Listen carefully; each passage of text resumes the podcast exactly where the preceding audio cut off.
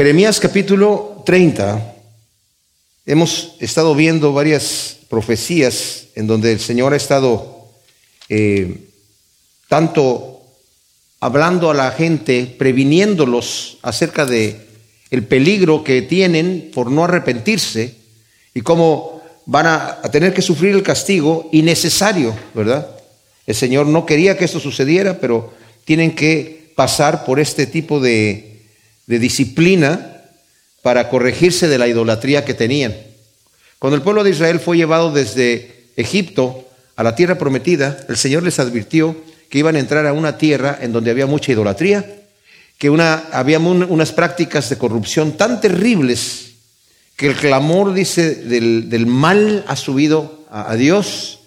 Eh, y de hecho, esos pueblos de, la región de Canaán, donde llegó el pueblo de Israel a, habitar, ya estaban practicando sus perversiones desde hace mucho tiempo, pero el Señor estaba dando tiempo para que se arrepintieran.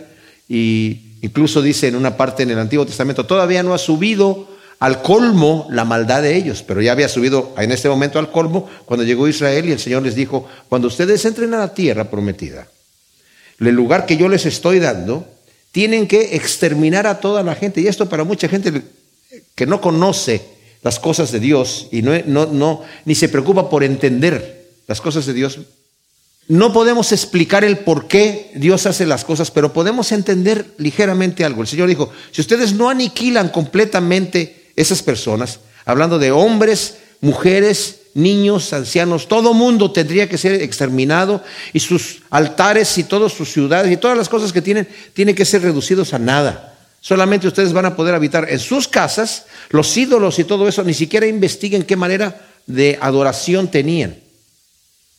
Pero eh, no lo hicieron así, no lo hicieron así, sino que eh, Entraron a los lugares, sí aniquilaron a algunas personas, pero en otros de los lugares dijeron, bueno, los vencimos, pero no los vamos a exterminar completamente, los vamos a hacer esclavos porque necesitamos gente que trabaje para nosotros. Y el Señor le dijo, por cuanto no obedecieron mi voz y no exterminaron completamente a, las naciones que están en la tierra que yo les estoy dando, ahora no las van a poder exterminar nunca. Y van a ser como espinos en sus costados y van a ser como una prueba para ustedes saber si me van a obedecer o no pero los infectaron a ellos. De manera que el pueblo de, eh, el Señor había dicho esos cananeos, la tierra los está vomitando por sus perversiones. E Israel y Judá, que después, como vimos en, el tiempo de, de, Saúl, de, bueno, de los jueces anteriormente, pero en los reinados de Saúl, de David y de Salomón, era un solo pueblo. Pero ya después de la muerte de Salomón, durante el reinado de su hijo Roboam, se dividió el pueblo y estuvo las diez tribus al norte, se llamó Israel, bajo el reinado de Jeroboam y después los reyes que continuaron ahí. Y en el sur estaba Roboam con dos tribus, principalmente la tribu de Judá, por eso se le llamaba Judá e Israel. De ahí en adelante el pueblo empezó a practicar las cosas que hacían estas gentes, de manera que el Señor dijo, aquellos se ven inocentes comparados con ustedes, ustedes se hicieron peor que ellos. Y los profetas venían amonestándoles para que se arrepintieran. En el reinado del norte, mucho de su del trabajo de Isaías fue en el reinado del norte. No escucharon los reyes. Nunca, ningún profeta, nunca. Y en el reinado del sur había algunos reyes que se comportaban bien, pero la mayoría hacían lo malo delante de los ojos de Dios. Y después vino a Siria y con las profecías que los profetas dijeron, si no se arrepiente va a venir eh, a Siria se los va a llevar, ellos no quisieron escuchar, vino a Siria, una gente terrible, eran unos terroristas terribles, mutilaban a la gente, las desnudaban, era eh, eh, impresionante, gente bastante cruel. Se llevaron al pueblo y lo despatriaron, separaron a las familias, una cosa terrible. Y Judá vio esas situaciones y Asiria empezó a invadir Judá, tomando algunas de las ciudades y llegó incluso a invadir Jerusalén. Y como nosotros vemos en el libro de Reyes, en el libro de Crónicas y aún aquí mismo en el libro de Jeremías, nos dice que Ezequías se arrepintió ante Dios al ver estas situaciones y oyendo la voz de los profetas que decían, ¿verdad? Arrepiéntete porque si no te va a venir a ti el golpe. Entonces él se arrepintió, pidió ayuda a Dios, hizo reformas y el Señor lo ayudó. El ángel de Jehová vino y ya una vez que estaba rodeada Jerusalén con el ejército asirio, los más valientes, los más fuertes, la gente escogida. El ángel de Jehová en una noche mató a 185 mil de ellos. De ahí ya no se pudo recuperar a Siria. Sí, continuó todavía como un reino, pero ya muy débil. Y Sennacherib, el, rey, llegó a su tierra y después de un tiempo ahí, entrando en el templo de su Dios, dos de sus hijos vinieron y lo asesinaron en el templo, en su propio templo de su Dios, ¿verdad? Y de ahí ya no se pudo eh, levantar más. Vinieron otros reinados, el reinado de Egipto todavía estaba fuerte, Israel confiaba mucho en Egipto, a pesar de que los profetas les decían, no vayan a Egipto, no vayan. Siempre iban pidiendo ayuda contra los, reinados que estuvieran ahí, ya sea Siria, Asiria o después Babilonia incluso entró. Y cuando vemos aquí en el Jeremías, ya había pasado el tiempo en donde 100 años anteriores se habían llevado ya a Israel, el reinado del norte, y después de 100 años va a venir la invasión de Nabucodonosor en el reinado del sur y el profeta Jeremías es un profeta clave que está profetizando él allí en Judá, diciéndoles lo mismo, que nos vieron ya lo que pasó allá con Israel y ustedes continúan en su idolatría. Hagan lo bueno, hagan lo recto, no abusen. Pero había falsos profetas que les estaban constantemente diciendo, no, aquí va a haber paz, aquí no va a haber nada, no va a suceder nada, todo va a estar bien. Y los les estaban dando un consuelo falso. Bueno, terrible, terrible, terrible lo que sucede ahí. Entonces, el Señor les ha estado dando, por un lado, profecías de la destrucción que va a venir, pero a la vez les da de repente profecías de consuelo, que los va a restaurar. Pero no los va a restaurar a todos, va a restaurar a un remanente nada más, van a quedar solamente unos cuantos de toda la población eh, que había allí. Entonces, después de que hemos visto ya, al final estuvimos viendo algunas eh, profecías de, de destrucción que iban a venir, pero en el capítulo anterior vimos también que el Señor les está haciendo ya una promesa a ellos de que Él los va a restaurar.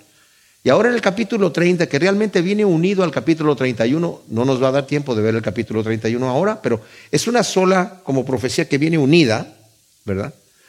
Pero es acerca de la destrucción que va a venir por Nabucodonosor, pero más que nada viene enfocado hacia la, el, día de la, el día de Yahvé, el día de Jehová, el día del Señor, como lo conocemos, que es el periodo de la gran tribulación al fin del tiempo, donde el Señor va a descargar su ira sobre los impíos.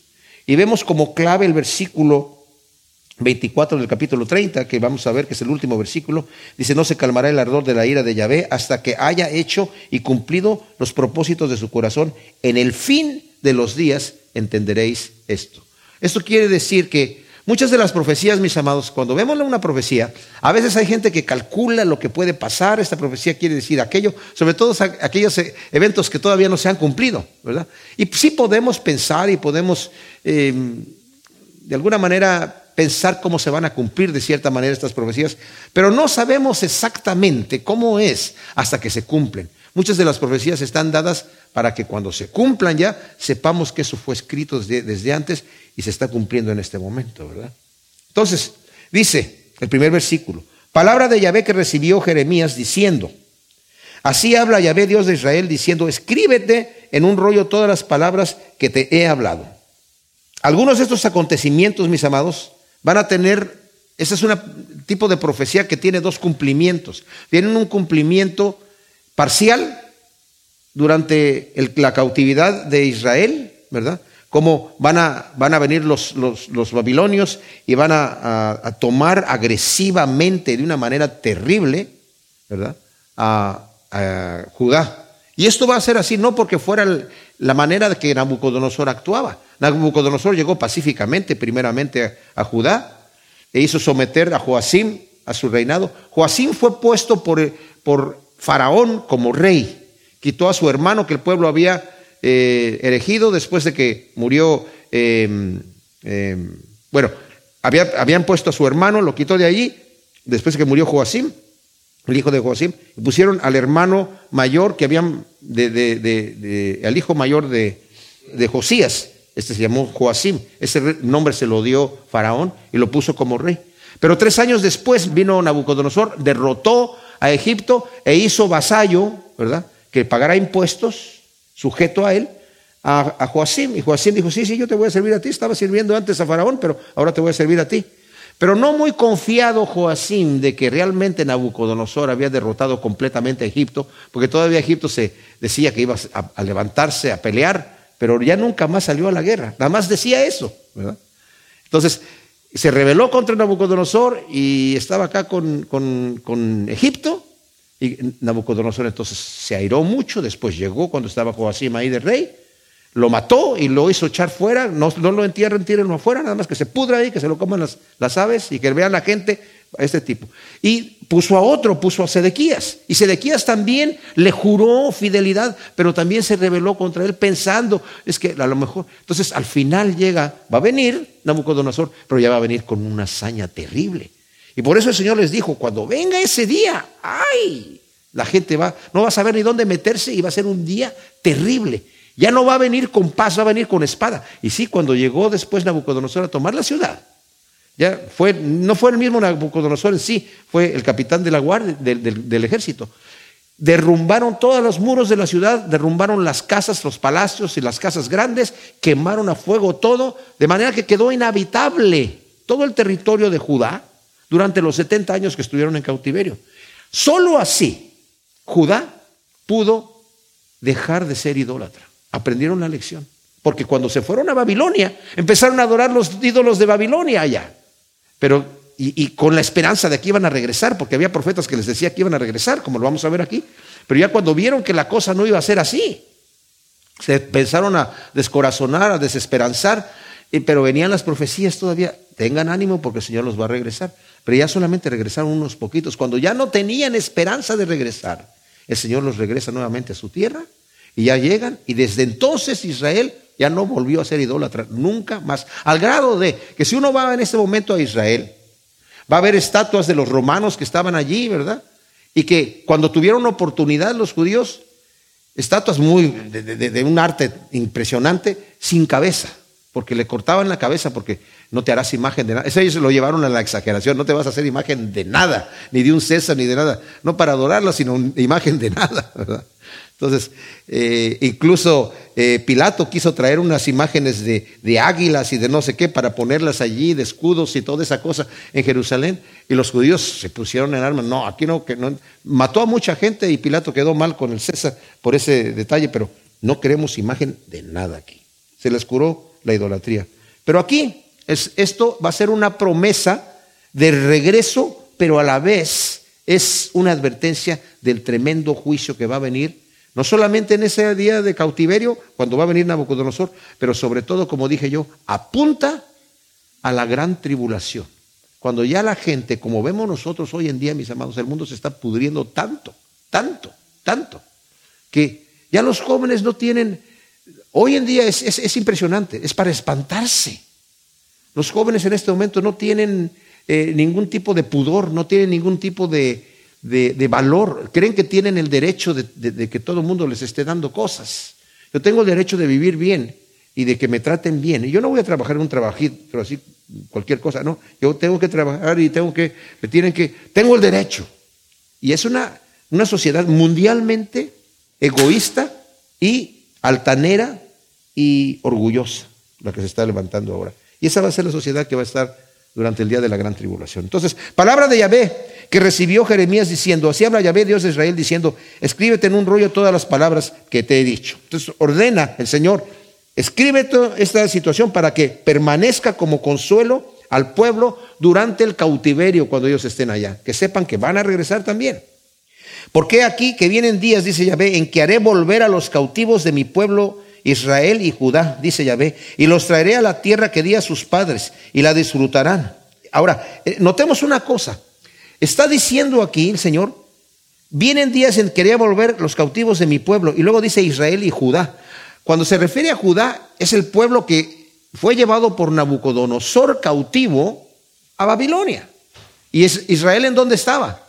Pues Israel estaba disperso en otras ciudades cuando Asiria se los llevó cautivos, los dispersó por todos lados. Pero ¿saben qué va a pasar?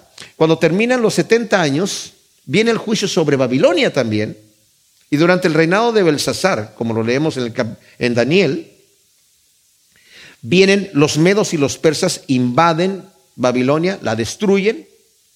Y después, durante el reinado de Darío y de Ciro, Ellos dan la orden de que regrese el pueblo de Israel, los que quieran regresar a su tierra. Y no solamente son los, judíos que estaban en, en Babilonia, ¿verdad?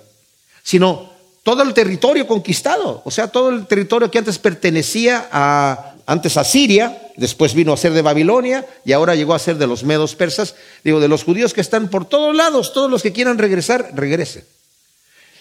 Como digo, esta profecía se cumple después del cautiverio, pero también se cumple especialmente, está también apuntando al reinado milenial del Señor, como lo vamos a ver en un momento dado. Entonces el versículo 4 nos dice, estas son las palabras que habló Yahvé acerca de Israel y de Judá. Nuevamente está hablando a los dos pueblos, al pueblo entero, y aquí el Señor está dictando la carta. Esta, lo que le va a decir el, el Señor al pueblo. Así dice Yahvé, gritos de terror hemos oído, de espanto y no de paz. Inquirid y averiguad, ¿dará a luz el varón? ¿Por qué pues veo a todo varón como parturienta, las manos en las caderas, los rostros lívidos y desmudados? Ay, cuán grande es aquel día. No hay otro semejante a él. Tiempo de angustia para Jacob, pero de él será librado.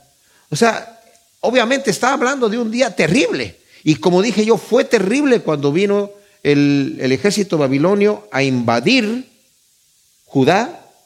Mataron a todo mundo y el Señor había profetizado, no van a tener piedad ni de anciano, ni de niño, ni de mujer, ni de nadie. Y los valientes van a estar temblando. Y aquí dice el Señor, también nos está hablando de algo. Dice, eh, los hombres, dice, ¿acaso da luz un, varón? Están con, con, las manos en, los lomos y con los, los, rostros demudados, andando de un lado para otro, desesperados. Mis amados, ese, el, día de, el día de Yahvé, el día del Señor, que es el día de la gran tribulación, las escrituras nos dice el Señor que va a ser un día, que va a haber una tribulación como nunca la ha habido en el mundo y nunca la habrá más. Daniel lo dice también y aquí lo está diciendo Jeremías.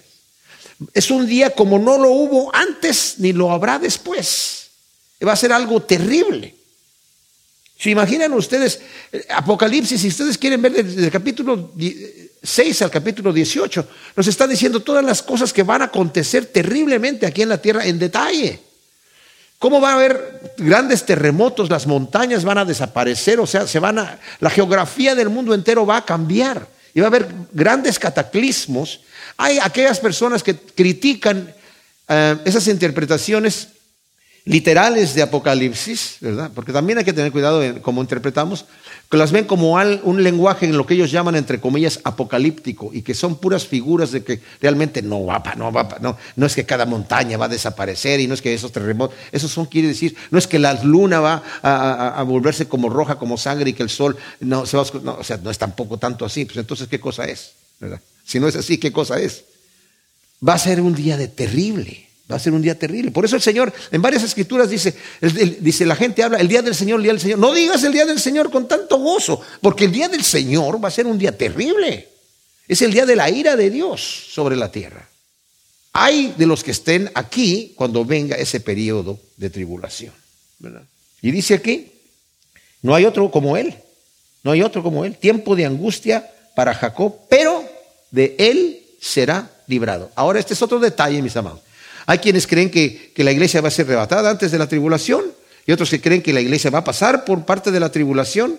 Y, parte de la tribulación me refiero yo a lo que son eh, las trompetas, pero que no va a llegar a la, ira, a las copas de la ira, y, pero sí va a, a padecer cierta persecución por el anticristo y todo esto, pero el detalle es que van a ser librados de las plagas, como el pueblo de Israel fue librado cuando estaba en Egipto. Ustedes se acuerdan que el Señor trajo las plagas sobre todo Egipto, pero en la tierra de Gosén, donde estaban ellos, no tenían ningún problema.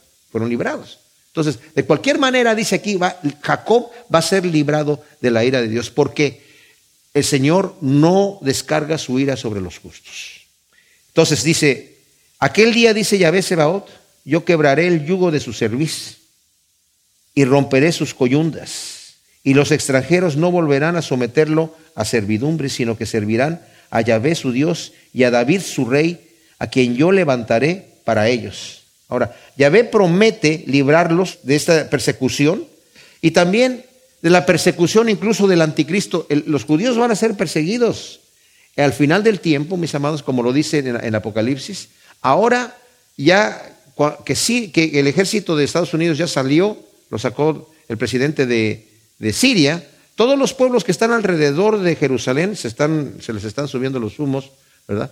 En contra de, Israel. Y está profetizado que todas las naciones que están alrededor se van a poner en contra de Israel.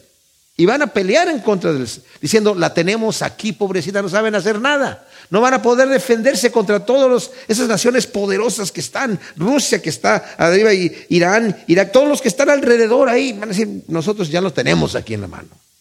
Y es cuando dice la escritura que el Señor va a decir, lo dice en Ezequiel también, yo voy a intervenir y yo los voy a librar. Y de, todo el ejército voy a, exterminar cinco sextos del ejército que los va a invadir.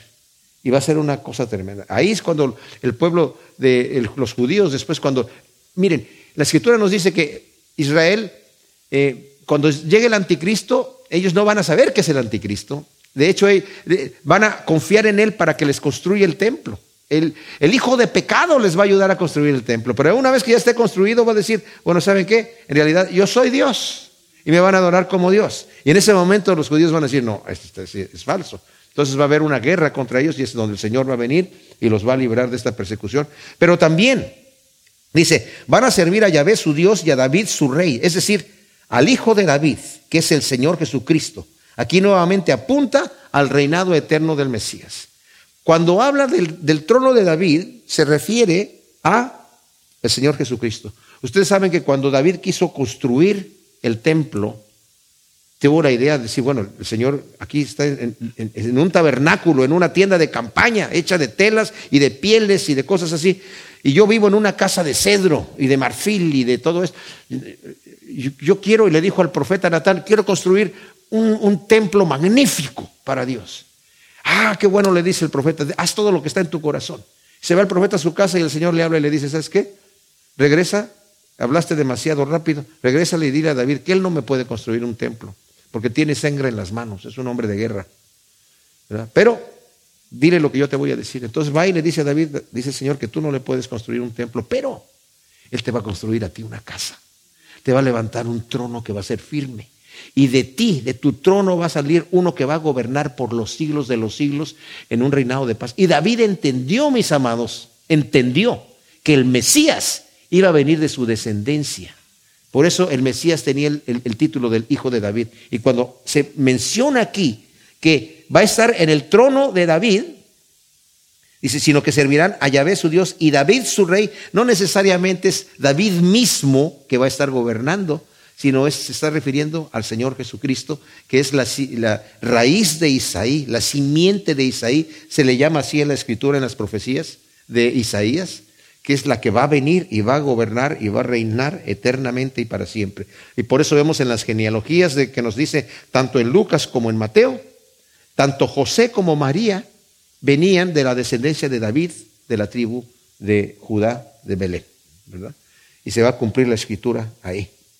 En el versículo 10 del capítulo 30 de, Jeremías continúa esta profecía de consuelo al pueblo de Israel y de Judá de la restauración que el Señor les va a hacer, no solamente una restauración después de los siete años de cautiverio, sino también se refiere a la restauración final, porque ustedes saben que después de que ya estuvieron ahí restaurados otra vez, morando ahí, estuvieron ya no tenían rey, digamos, porque estuvieron bajo ciertos reinados que estaban imponiendo sus, reinos ahí. Después del reinado medo-persa vino el reinado griego y ellos estuvieron bajo la conquista del reinado griego y después vino el reinado de, los romanos y, estuvieron bajo los romanos todavía. No, ellos no tenían en sí un rey en el trono, ¿verdad?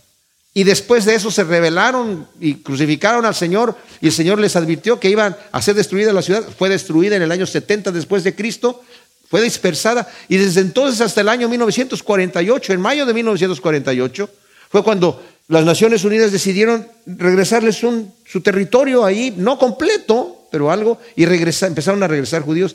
Y, todas estas profecías también se cumplen en eso, pero no es, no es allí el cumplimiento final, sino el cumplimiento final va a ser cuando al final del tiempo, en, durante el reinado del Señor Jesucristo en Jerusalén, ese va a ser el centro del mundo. Ya no va a haber fronteras, ya no va a haber Estados Unidos, México, Canadá, no, va a haber, eh, todo, todo va a estar gobernado el mundo entero por el Señor Jesús durante este reinado milenial y después de allí El Señor va a crear un cielo nuevo y una nueva tierra y no sabemos exactamente cómo va a ser una nueva ciudad de Jerusalén, la nueva Jerusalén, no sabemos cómo va a ser allí, pero el Señor va a estar reinando eternamente, ¿verdad? Entonces nos dice el versículo 10, tú pues siervo mío Jacob, cuando se dice Jacob se refiere a Israel, porque ustedes saben que Jacob es Israel. Y dice, tú siervo mío, Jacob, no temas, dice Yahvé, ni te atemorices, ni porque he aquí yo te salvo del país remoto y tu descendencia de la tierra de cautividad. Jacob volverá, descansará y vivirá tranquilo y no habrá quien lo espante, porque yo estoy contigo para salvarte, dice Yahvé. Destruiré a todas las naciones en donde te he dispersado, pero a ti no te destruiré. Te corregiré con mesura, pero fíjense, pero de ninguna manera te dejaré impune. De ninguna manera te voy a dejar sin castigo. Estos versículos son casi idénticos a los que están en el, en el capítulo 46, si ustedes quieren voltearlo ahí, que son los versículos 27 y 28. Dice, pero tú, Jacob, siervo mío, no temas, no desmayes, oh Israel. Yo te traeré de lejos, sano y salvo, y a tu descendencia de la cautividad. Jacob volverá y estará tranquilo y será prosperado y no habrá quien lo espante. No temas tú, siervo mío, Jacob, dice Yahvé, porque yo estoy contigo Exterminaré a todas las naciones a donde te he expulsado, pero a ti no te exterminaré, sino que te corregiré con justicia. De ninguna manera te dejaré sin castigo. Es casi idéntico. Lo va a volver a repetir Jeremías más adelante, ¿verdad? Y vemos que aquí Dios les previene contra el temor y la tristeza desmedidos, que harán que el pecador se aleje de Dios en lugar de buscar el perdón y el consuelo. Miren mis amados, el acusador, que es el diablo, tiene una táctica muy fuerte. Cuando nos sucede algo mal, o cuando nosotros pecamos con el Señor y sentimos que el Señor nos está disciplinando, lo vemos como que está enojado con nosotros. Él nos está disciplinando con amor, pero nosotros lo vemos como que está enojado por nosotros. O también puede que nosotros nos sintamos condenados. ¿Cómo voy a venir? Porque el enemigo va a decir, ¿cómo vas a venir otra vez con esa, misma, con esa cara delante de Dios? Tú le dijiste que no lo ibas a hacer y lo volviste a hacer. Y luego te arrepentiste y le dijiste, ahora sí que ya no lo voy a volver a hacer y lo volviste a hacer. Y luego te arrepentiste y le dijiste, Señor, ahora sí, te juro, te juro, te juro que ya no lo voy a volver. Y lo acabas de hacer ahorita. ¿Con qué cara te vas a abrir delante de Dios? Mejor, reviéntate. ¿Y cuánta gente se desesperan y vienen a ser como Judas? ¿Ya qué hago ahora? Me, ahorco, me mato, hago algo, cualquier locura. Yo conozco gente, pastores, que fueron pastores en un momento dado, que cayeron en pecado, destruyeron sus vidas se divorciaron, sus hijos, se echaron a perder todo. Y en vez de arrepentirse y volver delante de Dios, se destramparon y se fueron al mundo otra vez como si nada. Como diciendo, ¿ya para qué regreso? Esa es una táctica. El Señor aquí les está diciendo, tranquilos. Yo los voy a corregir, no los voy a dejar, pero yo, eh, no te desesperes, no te desesperes, siervo mío, no temas, no te atemorices. Porque aquí yo te salvo del país remoto y a tu descendencia de la tierra de cautividad. Jacob volverá y descansará tranquilo y no habrá quien lo espante. Yo estoy contigo para salvarte. Voy a destruir a todas las naciones en donde te he dispersado, pero a ti no te voy a destruir. Pero sí te voy a corregir con mesura porque de ninguna manera te voy a dejar impune. No es porque te la ganaste y ni modo, o sea, yo te perdono, pero te pego primero. No es así.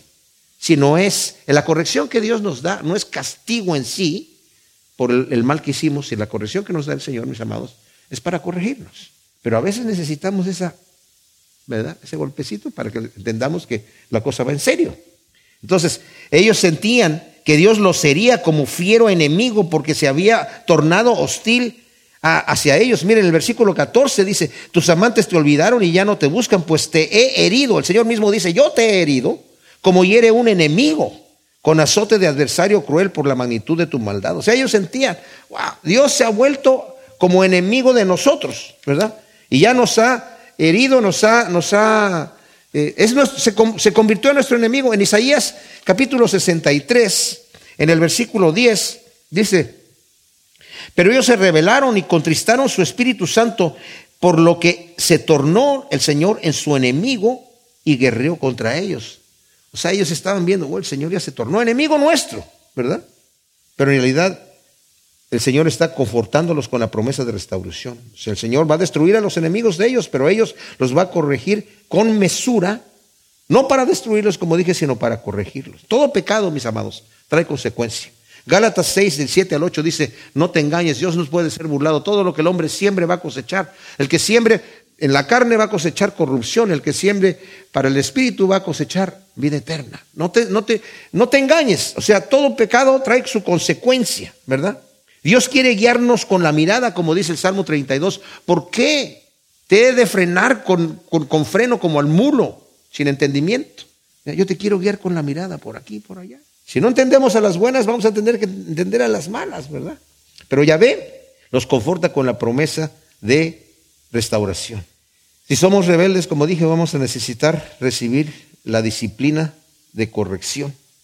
También nos lo dice en Hebreos 12, 5 al 6 el Señor al que ama disciplina, ¿verdad? Así que cuando nos está el Señor disciplinando, por lo menos sabemos si, si, hicimos algo mal, el Señor nos está corrigiendo para entrar en el camino, que lo está haciendo porque somos sus hijos, ¿verdad? Eso nos debe traer confort.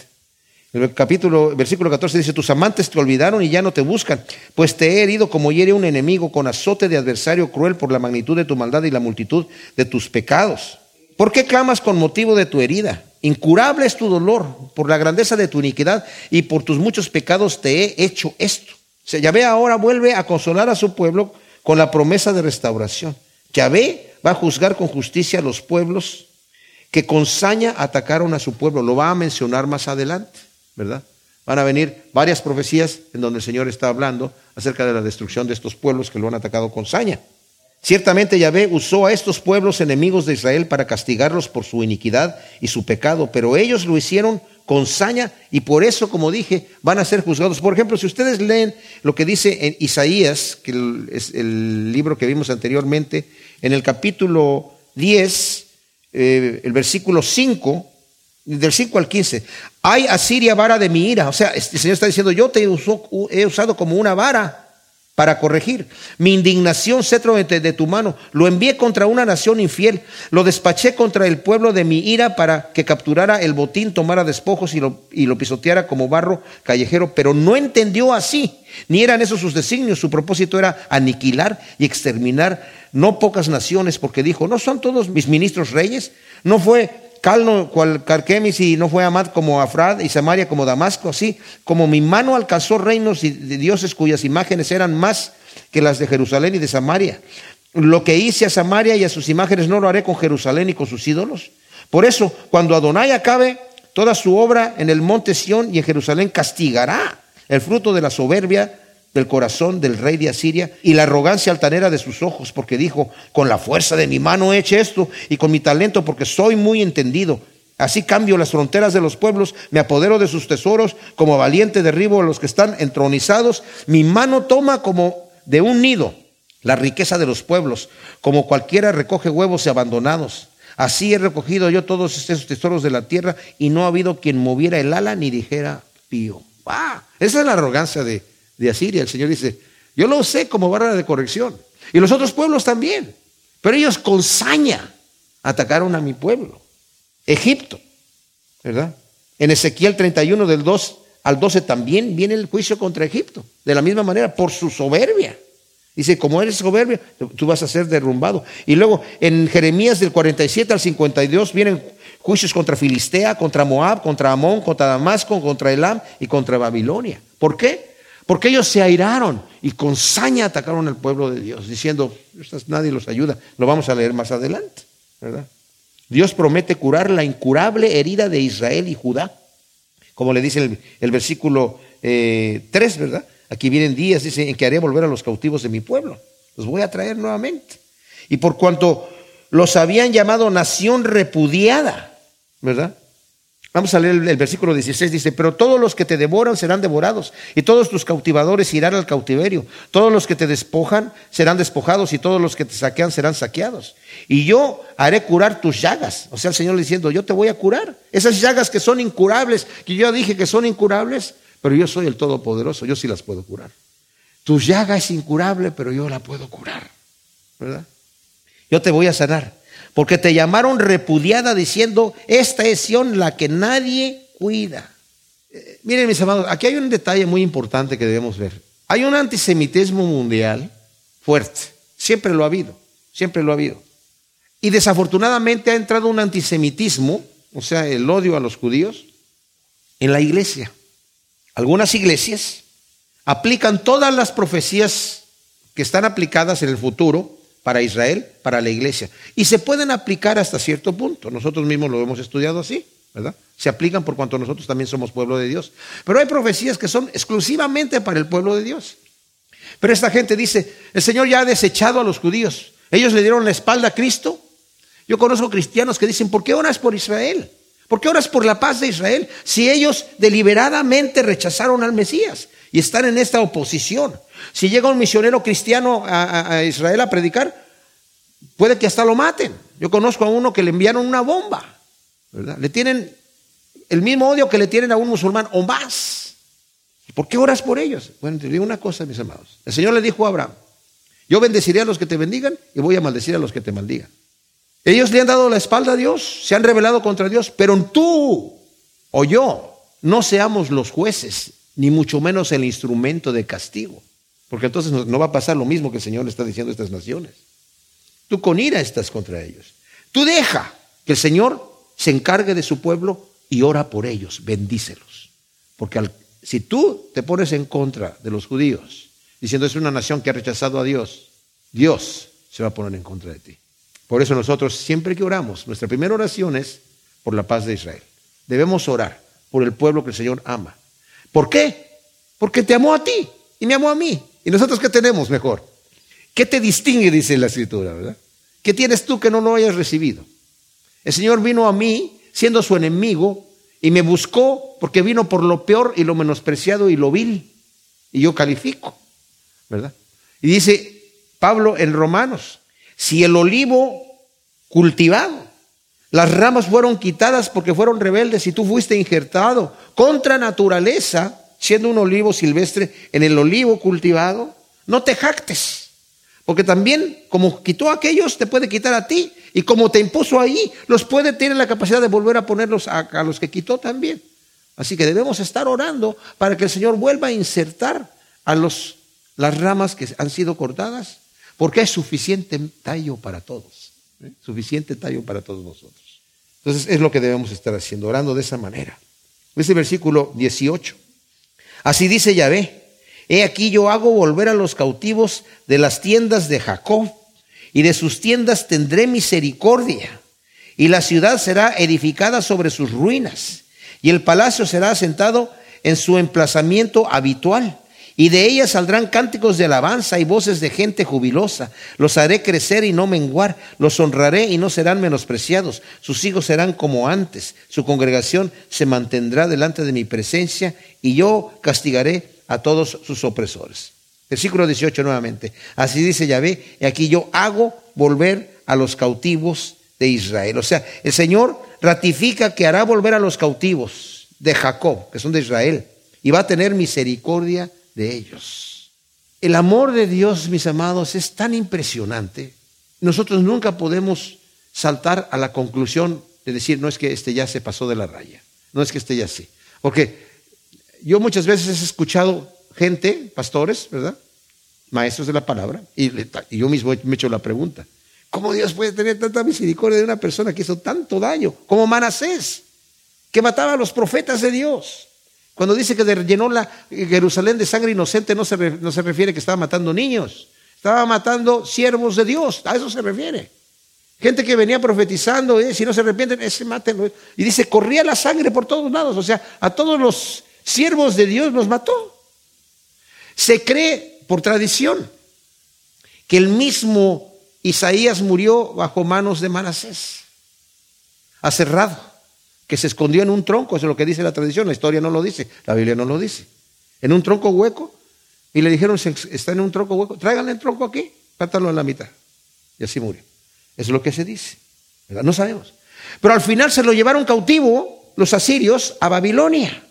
No, no, sé qué tipo de relación tenían con Babilonia o la tenían bajo sumisión, pero en Babilonia, estando preso, Manasés, el hijo de Ezequías, se arrepintió y reconoció que Yahvé es Dios. Y el Señor lo restauró a rey nuevamente.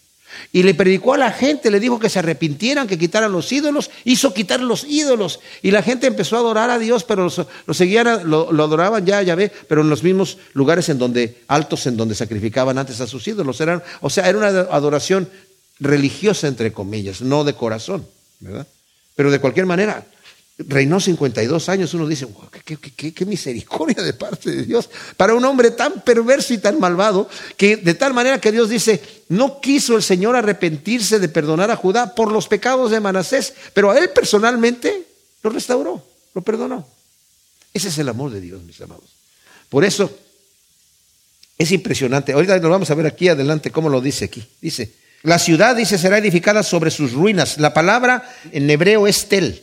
Cuando uno va a Israel, uno de repente unas montañas que están así medio cuadraditas, dice, ese es un tel. Como los diferentes eh, lugares, Tel Azar, Tel Aviv, Tel Melá, Tel Arsá, que hay en Israel, son en donde había ciudades y se hicieron ruinas y después edificaron otras sobre ella y luego otras sobre ella y otras sobre ella. Y uno puede ver en algunos de esos tels donde se han hecho excavaciones y ven, no, descubren todo porque tendrían que destruir una ciudad para ver la que sigue y la que sigue y la que sigue, pero nada más hay como descubiertas ciertas secciones para que uno vea las diferentes ciudades que ha habido allí. Y eso es lo que se refiere aquí cuando dice, la ciudad va a ser asentada nuevamente sobre sus ruinas, sobre el tel, lo que esté ahí. Y el palacio va a estar en su eh, emplazamiento habitual. Donde estaba el palacio, ahí va a estar el palacio del Señor también. Y de ella van a salir cánticos de alabanza y voces de gente jubilosa. Los va a hacer crecer y no menguar. Los va a honrar y no van a ser menospreciados. Sus hijos serán como antes y su congregación se mantendrá delante de su presencia. Y dice, pero yo voy a castigar a todos los opresores. El palacio, ¿verdad?